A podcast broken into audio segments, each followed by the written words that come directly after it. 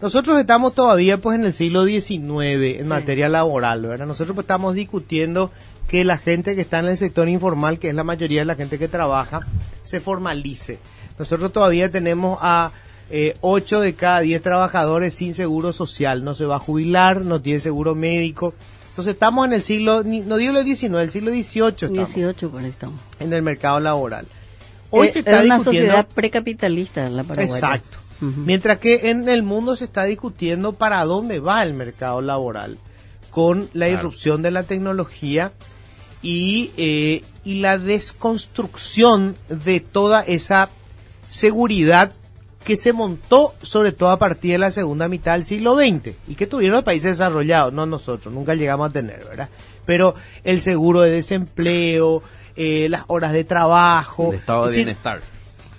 Todo tenía una regla, ¿verdad? Y si vos trabajabas ocho horas al día, trabajabas tantas horas a la semana, eh, las vacaciones eran tal, pero al, al, al irrumpir la tecnología, con sus ventajas y desventajas, ese mundo que estaba eh, de alguna manera dibujado ya, se desdibujó.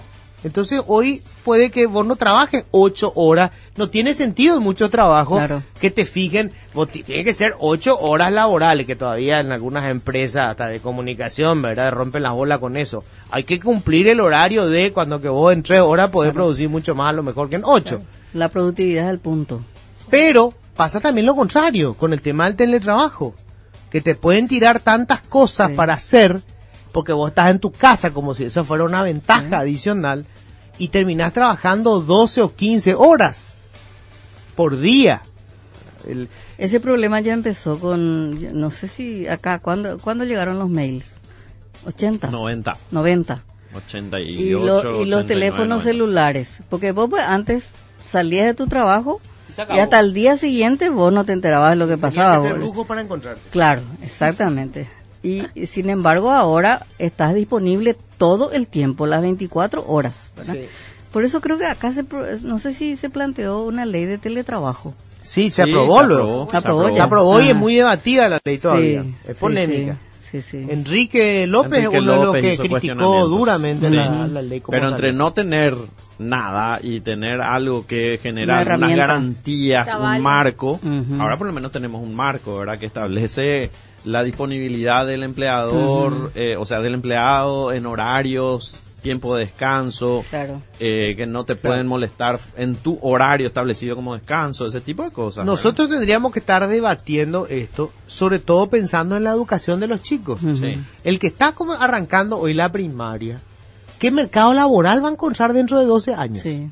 En 10 años van a cambiar los, los empleos. Había un estudio presentado hace Por muy eso, poquito pero cuando él termine, digo, en Sí. 12 años, Claro. ¿Cuál va a ser el mercado que Sí. va a encontrar? Entonces, Su educación tenés- va a ser obsoleta. Exacto, vos tenés que formarle para para, lo que va a encontrar. Claro. Siempre. Claro. Eh, ese es el punto, ¿verdad? Los Nosotros grandes estamos... desarrolladores de software están pidiendo que en, el, en la escuela, en el colegio, ya se estudien los algoritmos, el, el- el razonamiento, el pensamiento lógico en el cual se estructuran los algoritmos, ¿verdad? Porque después se pierde mucho tiempo cuando ingresan al mercado laboral y tienen que desarrollar algún tipo de software. Ya están pidiendo que en el colegio se implemente ese tipo de enseñanzas. Va, ella vaya a mango vipe ese algoritmo. Posible. Se puede. ser. El problema, o sea que yo insisto, eso, el problema no es tanto la estructura como el maestro. Y sí. El maestro. Eh, los griegos, Nico, en- eh, estudiaban en una plaza abierta, Sí. estudiaban.